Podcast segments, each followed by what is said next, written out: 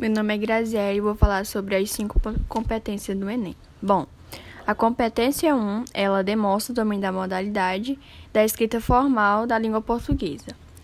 A competência 2 avalia a compreensão da proposta da redação.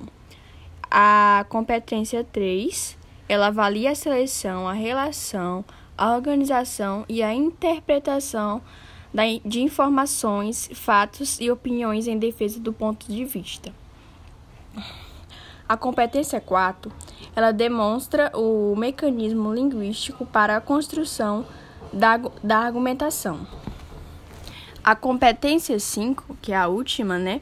Ela apresenta medidas para amenizar ou resolver problemas apresentados na proposta temática.